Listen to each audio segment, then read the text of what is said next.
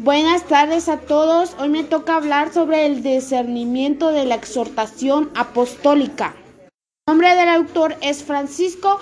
Este podcast va dirigido a los jóvenes para que profundicen este tema sobre el discernimiento.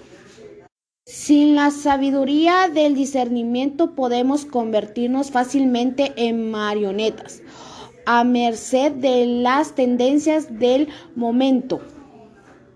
Está en el juego el sentido de mi vida ante el Padre que nos conoce y me ama, el verdadero para que de mi existencia que nadie conoce mejor que Él.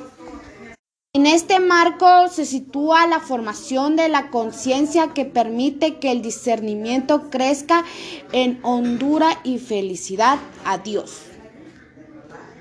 Dios en la propia experiencia cotidiana en los acontecimientos de las historias de las culturas de las que formamos parte es el testimonio de tantos hombres y mujeres que nos han presidido o que nos acompañan con su sabiduría todo ello. Estas preguntas tienen que situarse no tanto en relación como un mismo y, y sus inclinaciones, sino con los otros frentes. Él quiso que sea también para los demás y puso en ti muchas cualidades, inclinaciones, dones y carismas, que no son para ti sino para otros.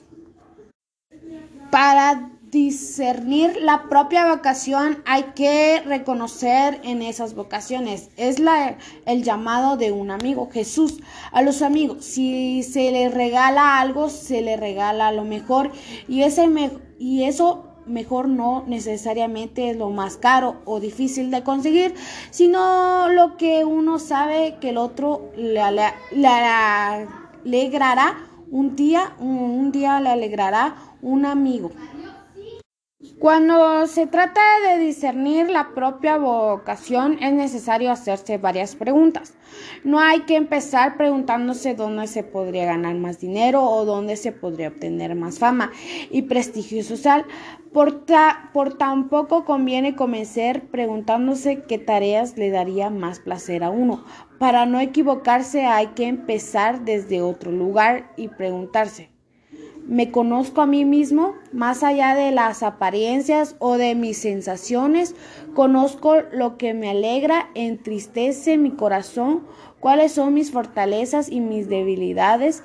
Inmediatamente sigue otras preguntas, cómo puedo servir mejor y ser más útil al mundo y a la iglesia. ¿Cuál es mi lugar en esta tierra? ¿Qué podría ofrecer yo a la sociedad? Luego siguen otras muy realistas. Tengo las capacidades necesarias para prestar ese servicio, podría adquirirlos y desarrollarlos. Dejo esta reflexión para que ustedes hagan esas preguntas y piensen si están listos para hacer esto, si eh, qué es, qué, qué son buenos y si son útiles para algo, para la iglesia. Y les dejo para que ustedes piensen y analicen estas preguntas y muchas gracias.